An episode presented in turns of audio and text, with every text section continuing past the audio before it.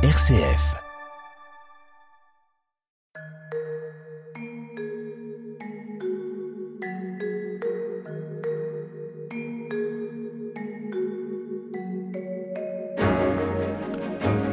Bonjour à tous, nous sommes très heureux de vous accueillir sur RCF et sur Radio Notre-Dame pour cette nouvelle édition de notre émission Où va la vie? Au micro, comme chaque semaine, Frédéric Mounier, je vous accompagne tout au long de cette conversation consacrée aux nouvelles questions éthiques. Et nous sommes bien évidemment, comme chaque semaine, en partenariat avec le Centre Sèvres, les facultés jésuites de Paris et son département d'éthique biomédicale. Alors nous l'avons vu la semaine dernière, euh, aujourd'hui de, nombreuses questions apparaissent sur nos identités. Sont-elles fluides? Sont-elles solides? Sont-elles en péril Nos identités personnelles, communautaires, raciales, sociales, politiques, religieuses? Euh, nous avons vu à quel point cette, euh, ce, ce, mouvement de fluidité des identités ben, vient du fond des âges d'une certaine façon, en tout cas depuis deux bons siècles. avec nos invités aujourd'hui, nous allons poursuivre ce débat, notamment autour de la question de la ce qu'on appelle la transidentité, c'est-à-dire le passage d'une identité sexuelle ou sexuée, on va le voir, à une autre. Nous sommes en compagnie du père Bruno Sainteau. Bonjour. Bonjour. Merci beaucoup d'être avec nous. Vous êtes jésuite, vous dirigez le département d'éthique biomédicale du Centre Sèvres et puis également avec nous Camille de Villeneuve. Bonjour. Bonjour. Merci beaucoup d'être avec nous. Vous êtes normalienne, philosophe, vous enseignez au Centre Sèvres, faculté jésuite de Paris, puis vous êtes également romancière. Je cite le titre de votre dernier livre, de votre dernier roman chez Gallimard, Le dernier Torero un titre tout à fait euh, intrigant. Euh, voilà, donc nous allons partir à la découverte, à la recherche des nouvelles identités fluides, en particulier sur la question des identités sexuelles. Où va la vie? Frédéric Mounier. Alors, Père Bruno Sainteau, il faut nous éclairer. Euh, on parle beaucoup de la théorie du genre, on parle beaucoup de la question du genre, on parle des identités sexuelles, on voit des questions, on va en parler dans un instant, de jeunes euh, prépubères ou pubères euh, qui souhaitent changer d'identité sexuelle. Et quel est le sens des mots? De quoi parle-t-on exactement, Bruno Sainteau ben, D'abord, il faudrait, il faudrait partir du sexe. Voilà. Comme, comme on pourrait dire actuellement avec quatre termes pour le définir. C'est-à-dire qu'on peut parler de sexe anatomique, gonadique, euh, chromosomique et hormonal. Donc ça veut dire, en général, on pourrait dire les, les personnes qui naissent sont, naissent avec des, on peut dire, une convergence entre ces, ces quatre repères anatomiques, gonadiques et euh, hormonal et sexuels. Euh, parfois, il y a des, des, des, écarts, et on appelle ça des états intersexués, c'est-à-dire des personnes, par exemple, qui peuvent naître soit avec euh, des caractéristiques anatomiques empruntées aux deux sexes, mhm. ce qu'on appelait autrefois les, les hermaphrodites. Donc ça, ça. existe, c'est un constat scientifique. Ça, existe depuis tout le temps. D'accord. enfin, Pline, Pline l'Ancien décrivait des hermaphrodites, euh, voilà, parce que ça se rencontrait, parce qu'il y a des accidents, euh, des accidents de la conception. Voilà.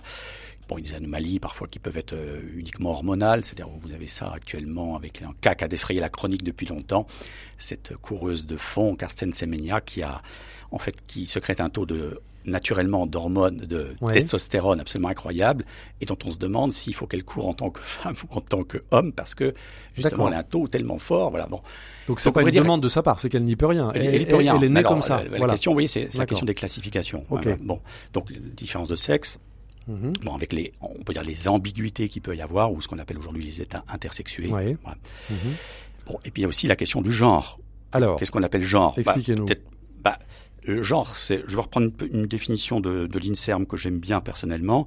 Euh, le genre est un concept qui désigne les processus de construction sociale, mm terme important, construction sociale et culturelle des identités féminines et masculines. Parce que vous avez le mâle et le femelle, et vous avez le masculin, le féminin et, masculin.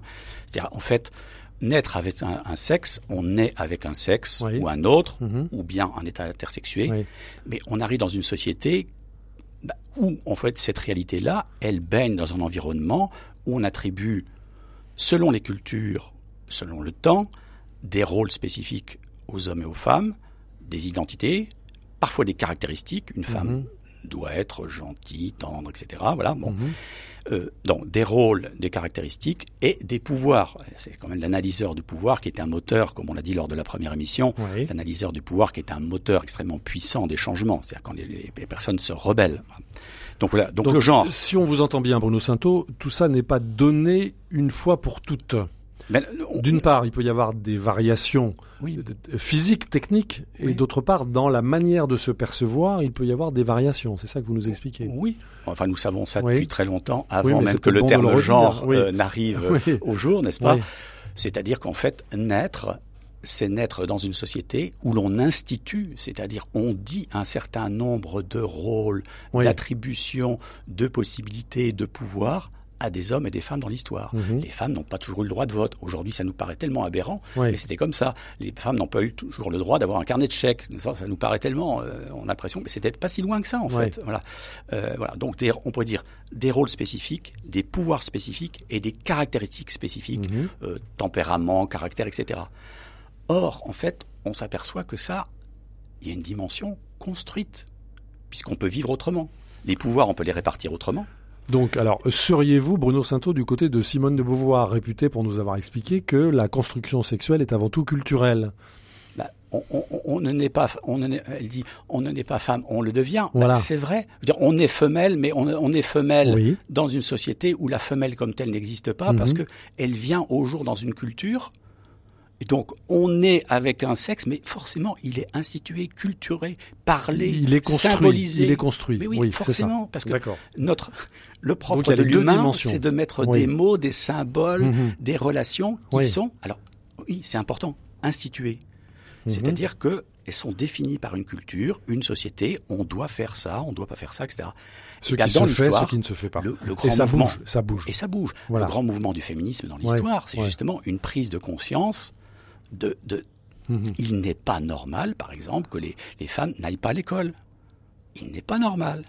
Bon, des vieilles querelles qui remontent au XIIIe siècle, etc. On se battait déjà là-dessus, n'est-ce pas C'est encore une question d'actualité dans certains pays. Et c'est encore une question d'actualité dans certains pays, mhm. quand on est dans des rôles spécifiques. Bon. Donc, il ne s'agit pas de nier, on pourrait dire, une réalité biologique, mais il s'agit de montrer qu'elle est toujours, elle arrive toujours dans une culture, donc elle est instituée, on la mhm. symbolise, on la parle, on donne des rôles, on donne des significations. Et là, ben, et là, ça bouge aujourd'hui. Et ben qu'on peut faire autrement. Voilà, c'est-à-dire que la technique, l'évolution de la technique nous permet mais, mais, avant l'évolution de la technique. Avant l'évolution de la technique, oui. Vous avez par exemple Margaret Mead, qui est une anthropologue, qui est partie au, euh, dans, en Océanie là-bas, et elle étudie dans un, contexte assez restreint, elle étudie des ethnies qui sont très voisines, mais qui ne se rencontrent pas.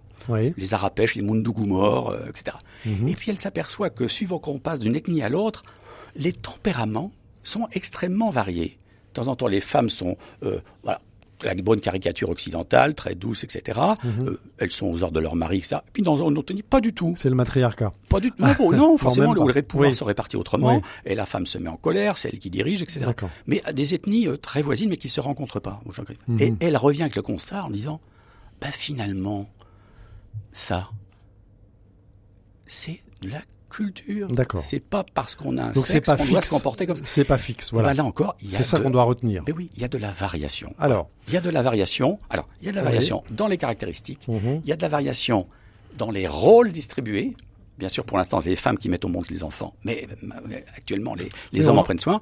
Et il y a de la, de la variation dans les pouvoirs. Alors, on peut dire qu'aujourd'hui, le grand analyseur, c'est quand même la question du pouvoir, parce que c'est ça qui a, on pourrait dire, bah, qui a ouvert les choses. Alors, les variations dans le pouvoir. Je me tourne vers Camille de Villeneuve. Je rappelle que le premier titre que vous avez publié chez Philippe Ray en 2007 s'intitulait, Camille de Villeneuve, Vierge Zoumer, quelle femme veut l'Église? On est voilà dans cette question-là des, rôles institués, des pouvoirs, la variation des, des rôles. Est-ce que vous partagez l'analyse de Bruno Sainteau dans cette fresque qu'il vient de nous brosser? Ah oui, absolument. C'est exactement cela. Et, ce qui est formidable, c'est que Bruno montre bien la pertinence, la fonction de ce concept de genre, mhm. son utilité. Je pense qu'aujourd'hui, alors on, pourra en discuter, hein, que c'est un concept qui est omniprésent, qui a envahi euh, euh à tort et à tous travers, les discours, peut-être utilisé à tort et à travers. Il n'en demeure pas moins que c'est un concept d'une utilité et, d'une, et qui, a, une fonction fondamentale pour comprendre euh, ben, ce qu'il en est du rapport de chacun à sa masculinité ou à sa féminité. Et donc ce rapport est éminemment variable, il est modulable, il peut évoluer. alors, non seulement je pense que culturellement, dans, dans mhm. l'évolution des, des, sociétés, il peut évoluer. D'ailleurs, on, euh, en France, cette évolution, en réalité, euh, et Bruno l'a signalé, elle est, elle est, très rapide. C'est vrai que euh, ma grand-mère n'a pas pu voter pendant mm. une petite partie de son Et son mari lui disait qu'est-ce qu'il fait. ensuite, son mari lui a dit qu'est-ce qu'il fallait voter. Mais absolument. Et ensuite, son mari lui a dit ce qu'il fallait voter, bien entendu. Donc cette évolution, elle est, elle est, elle est visible, elle est palpable. Hein, c'est même assez émouvant pour pour moi, bon ben moi, je suis la première femme de euh, dans, euh, dans, dans, dans, la généalogie familiale à, faire des études supérieures. Enfin, c'est ah c'est quand même tout à fait mhm. euh, tout à fait frappant. Enfin voilà, c'est une réalité. Et puis je pense aussi qu'elle est qu'elle évolue dans l'histoire de chacun. Le mhm. rapport qu'on a à, euh, à, à, cette, à ce, ce, ce, masculin, ce féminin auquel nous sommes initiés depuis le, depuis le petit âge. Je pense que c'est aussi, on réfléchit, alors on parle beaucoup euh, aujourd'hui de, de, de, masculinité déconstruite ou d'hommes qui s'interrogent sur ce que c'est que la virilité, etc. Je pense que Et puis on parle de non-binarité, on parle de cisgenre, on s'y perd un peu. Euh, Camille de Villeneuve, comment vous vous, vous y retrouvez, vous, philosophe, dans ce dédale des dénominations? Alors, Là, je, euh, oui, c'est le cisgenre. Ça, il paraît-il le grand débat des quatrièmes en ce moment. Euh, des quatrièmes, oui, en classe de, quatrième. ma, fille en. Oui. Et enfin, en troisième, pardonnez-moi, et donc en troisième, c'est le débat en ce moment de séparation Alors, moi, moi, je l'interprète comme qui se pose en quel terme ce hein, débat? il, De savoir si on est cisgenre ou pas. Alors ça veut dire quoi cisgenre Éclairez Cisgenre, c'est lorsque vous correspondez par votre genre est en parfaite conformité, concordance avec votre sexe euh, biologique. Voilà. Donc vous vous êtes, euh, si vous êtes née petite fille, et eh ben vous êtes une, femme qui mhm. aime les garçons, qui aime s'habiller, qui aime euh, mettre des robes, qui aime du, maquillage. Ça, c'est ça, c'est ça, être cisgenre. D'accord. Voilà.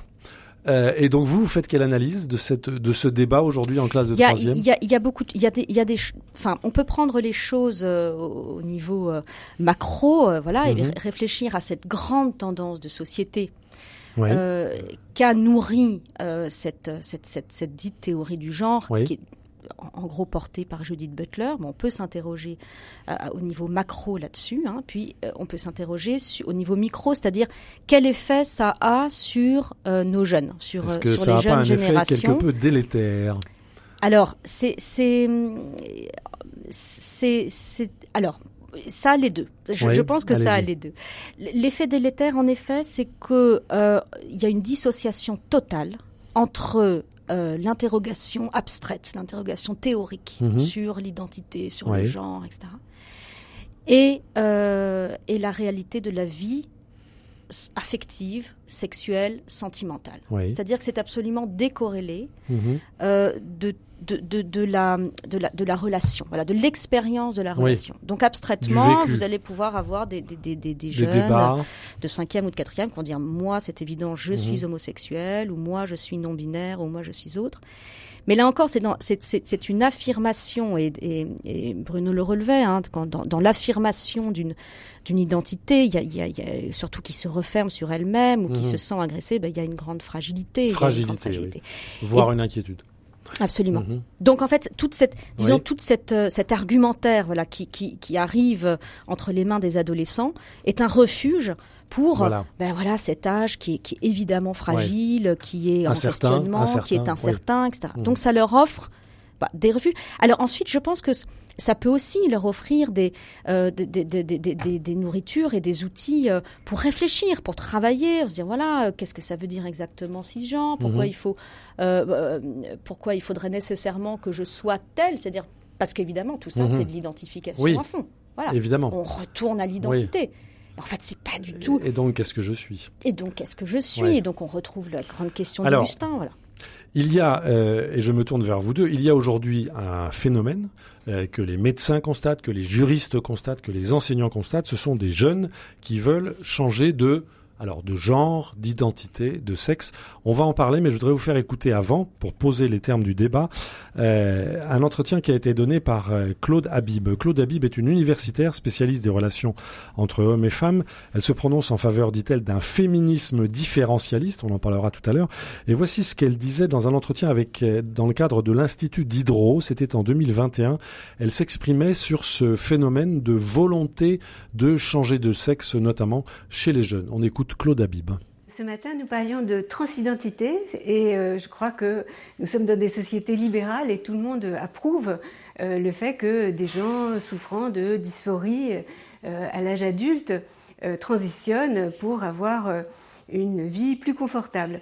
Mais j'insistais ce matin sur deux inconvénients. L'inconvénient des transitions de mineurs, puisque euh, les traitements euh, sont été abaissés selon euh, des âges de plus en plus précoces et il y a des interventions dès l'âge de 12 ans avec des bloqueurs de puberté qui ont des effets très dangereux. Cette question de la médicalisation des enfants qui devient évidente à partir des détransitionnistes qui, eux, regrettent leur parcours, doit être prise en compte. Et je crois que ces euh, médications de mineurs sont une, aberration. Et puis le deuxième point que je soulève, un point idéologique et non plus euh, pratique, même s'il a des conséquences pratiques, c'est le danger de définir euh, comme femme toute personne qui se dit femme. Or, euh, dans ces personnes qui se disent femmes, certaines ne sont pas opérées, donc euh, ont des pénis qu'elles disent euh, pénis féminin. Et c'est pas ce qui les rend inoffensifs. Il y a déjà eu des cas de harcèlement, de viol, et même s'ils ne sont pas nombreux, il n'y a aucune raison d'accepter que la réalité sexuelle soit évidée et que le genre, qui est une réalité impalpable, ineffable, que chacun sent un genre à l'intérieur de lui-même, prime sur la réalité objective du sexe. Pour ces deux raisons et pour euh, le danger que représentent pour les femmes ces femmes trans lesbiennes, je crois qu'il faut de la prudence. Et même si notre premier réflexe, c'est le libéralisme, notre premier réflexe, c'est la tolérance, et c'est une excellente chose, il faut euh, en même temps considérer la réalité.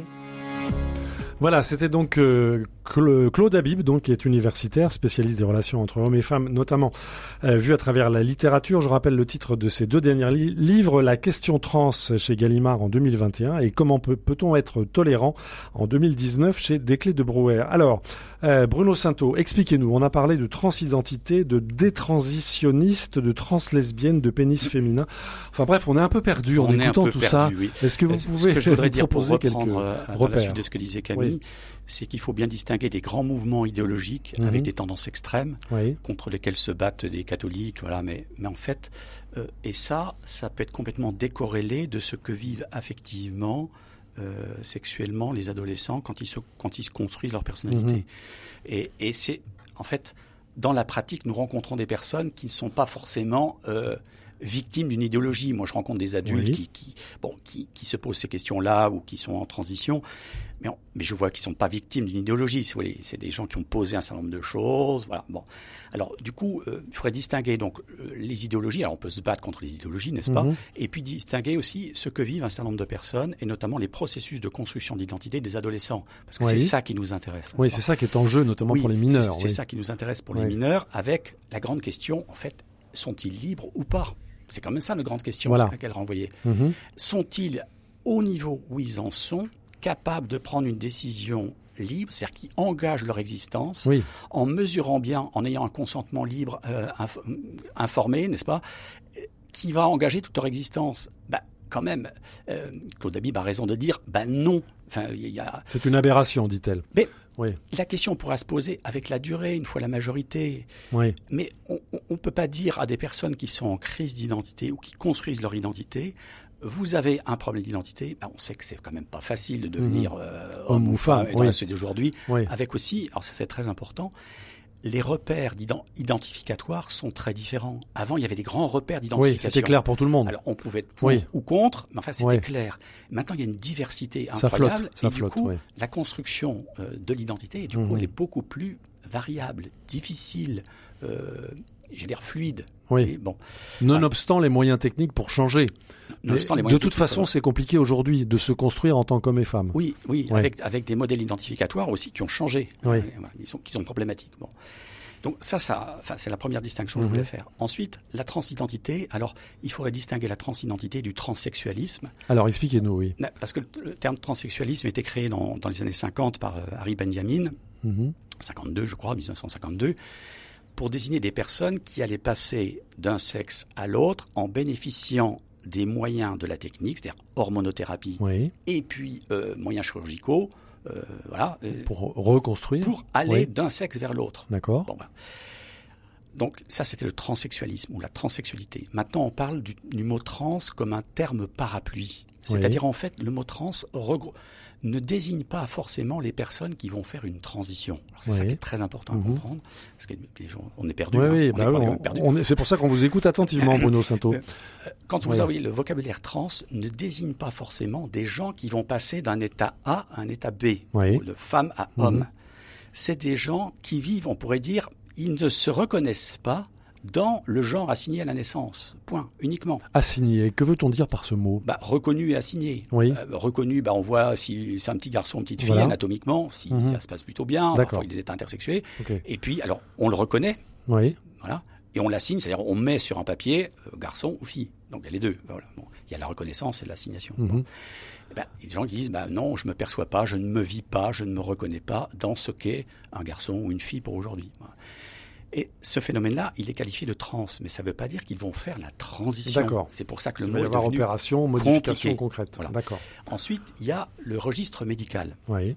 Donc pendant longtemps, on a parlé de la dysphorie de genre. Voilà, c'est ça qui est donc terme. un sentiment d'inadéquation avec mhm. le, sexe enfin, assigné euh, à naissance, ou enfin reconnu, assigné par nos, les, procédures administratives. Mhm et, son identité de genre, et ça crée une perturbation, on peut dire, de type, alors attention, c'est le gros mot, de type pathologique. C'est-à-dire, on n'est pas bien, ça crée une tension, un, inconfort. Voilà. Bon.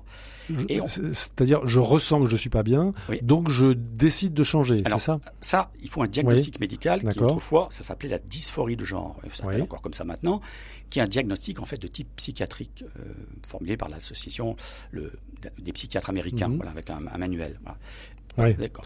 Et puis, euh, donc, donc la reconnaissance médicale, parce que c'est la reconnaissance médicale mmh. qui va autoriser, c'est très important, qui va autoriser un changement ou pas. C'est le cas aujourd'hui en France, légalement. Eh ben oui, d'accord. Voilà.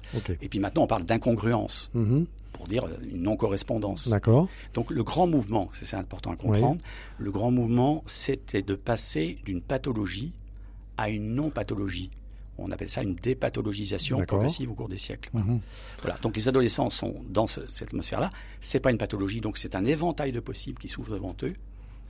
Et maintenant, euh, qu'est-ce qu'on en fait? Bah oui, et puis il y en a qui sont poussés à choisir quand ils ont pas du tout envie de choisir. Enfin, l'injonction de définir son genre à, un âge, c'est insupportable, non? Bah, c'est un poids considérable. Je ne sais pas, il faudrait demander ça à Camille qui a des adolescents, je crois, euh, comment, comment ça marche. Mais enfin, euh, bon, donc ça ouvre des possibles. Donc on en voit même bien temps, ça enferme des gens mhm. dans la nécessité de se définir. C'est ça que je trouve.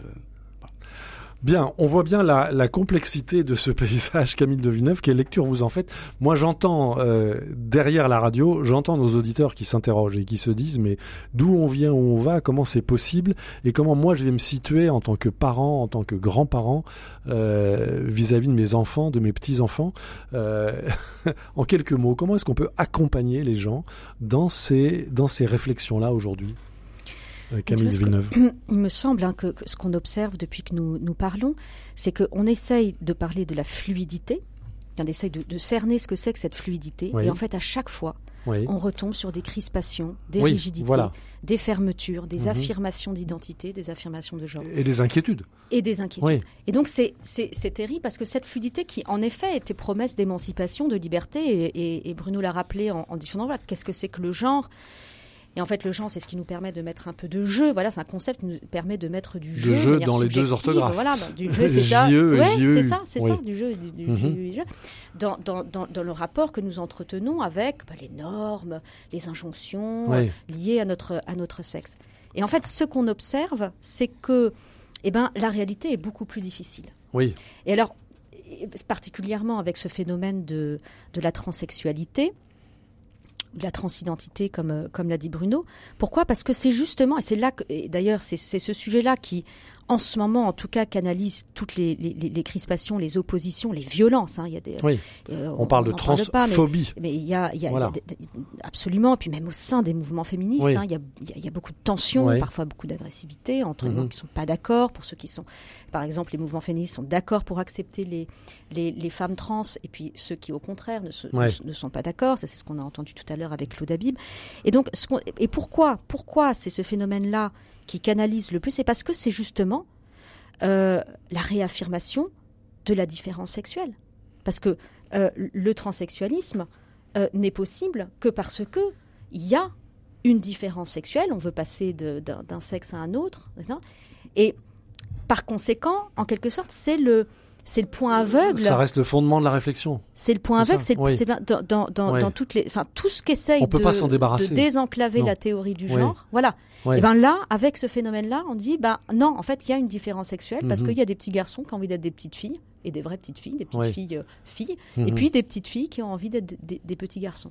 Et donc cette reconduction comme ça, cette affirmation là, qui est comme l'éléphant dans le magasin de, de porcelaine ou dans, le salon là de euh, de, de c'est remettre au cœur de la réflexion cette, histoire de la différence sexuelle. En fait, on ne peut, on peut mettre de, la fluidité dans le genre qu'à partir, et il y a une espèce d'irréductible là. Donc il faut, reconnaître. Qu'il faut affronter. Fondamentalement, il convient de reconnaître la différence sexuelle. Et je crois que c'est ce que ces petits enfants qui veulent euh, changer de sexe. Et alors, et, moi, je, je, je, respecte infiniment cette souffrance. Hein. Je pense mhm. que c'est une, c'est une souffrance absolument terrible. Euh, tout comme les opérations sont, sont évidemment un, chemin de, de, mieux-être, mais c'est également des, ce sont également des, chemins de, de souffrance et de peine et de croix. Donc, euh, tout cela est très complexe, tout ça est très difficile. On le comprend bien en vous écoutant l'un et l'autre. Je dois dire qu'on est on peut être à bon droit saisi un peu de, vertige. Et donc, je renvoie euh, nos auditeurs à la troisième émission. La semaine prochaine, nous allons continuer, poursuivre ce dialogue que nous avons déjà euh, initié la semaine précédente autour de la question donc des, des identités, de la fluidité des identités. Et là, nous venons d'évoquer avec euh, toute cette complexité la fluidité des identités sexuelles. Nous nous retrouverons donc la semaine prochaine. Je rappelle que nous sommes en partenariat avec le Centre Sèvres, les facultés de Paris et son département d'éthique biomédicale qui nous aide à démêler ces questions dont nous voyons à quel point elles sont complexes. Et je rappelle aussi euh, que le Centre Sèvres et l'Institut catholique de Paris proposent un parcours de formation qui est diplômant, un diplôme universitaire d'éthique. Il est intitulé Soins et santé dans une société pluraliste, accompagner, discerner, décider. C'est bien tout ce qu'on essaye de faire dans cette émission Où va la vie et ce diplôme universitaire d'éthique vise à permettre aux médecins, soignants aidants, bénévoles, travailleurs sociaux, cadres euh, d'établissements médico-sociaux, acteurs politiques, de gérer des situations éthiques problématiques. Et on vient de voir à quel point ces situations peuvent être nombreuses. Alors si vous souhaitez aller plus loin, nous vous invitons à visiter le site du département d'éthique biomédicale du Centre Sèvres, centresèvres.com. En attendant, vous pouvez évidemment réécouter cette émission, celle qui l'a précédée, où vous voulez, quand vous voulez, en podcast, en balado-diffusion. Rendez-vous pour cela sur le site de RCF et de Radio Notre-Dame, sous la rubrique Où va la vie, ou bien sur toutes les plateformes de podcast aujourd'hui à votre disposition. Un grand merci à notre réalisateur Pierre-Henri Paget, et puis surtout un grand merci à vous tous. Euh, auditeurs, pour votre fidélité. À la semaine prochaine pour poursuivre cette conversation passionnante.